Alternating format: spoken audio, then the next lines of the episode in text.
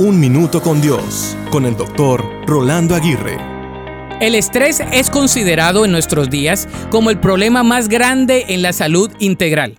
De acuerdo a la Asociación de Psicología Americana, la tercera parte de la población en los Estados Unidos vive en un estado de estrés extremo, mientras que cerca de la mitad, 48%, considera que su estrés ha aumentado en los últimos cinco años. El dinero y el empleo siguen siendo las causas principales del estrés. Cerca de la mitad de las personas en los Estados Unidos reportó que el estrés tiene un efecto negativo en sus vidas personales, relacionales y profesionales. La mayor causa del estrés en tu vida es la preocupación. Nos preocupamos porque nos preguntamos si tendremos lo que necesitamos cuando lo necesitemos. Si esperamos que otras personas satisfagan nuestras necesidades reemplazando a Dios, hagamos lo que hagamos, quedaremos frustrados y desilusionados. La cura para el estrés es simple.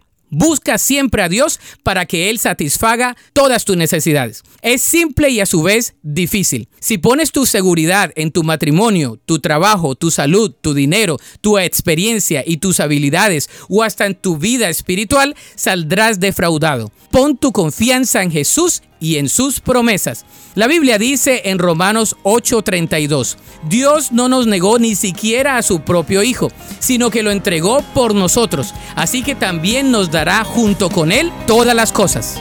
Para escuchar episodios anteriores, visita unminutocondios.org.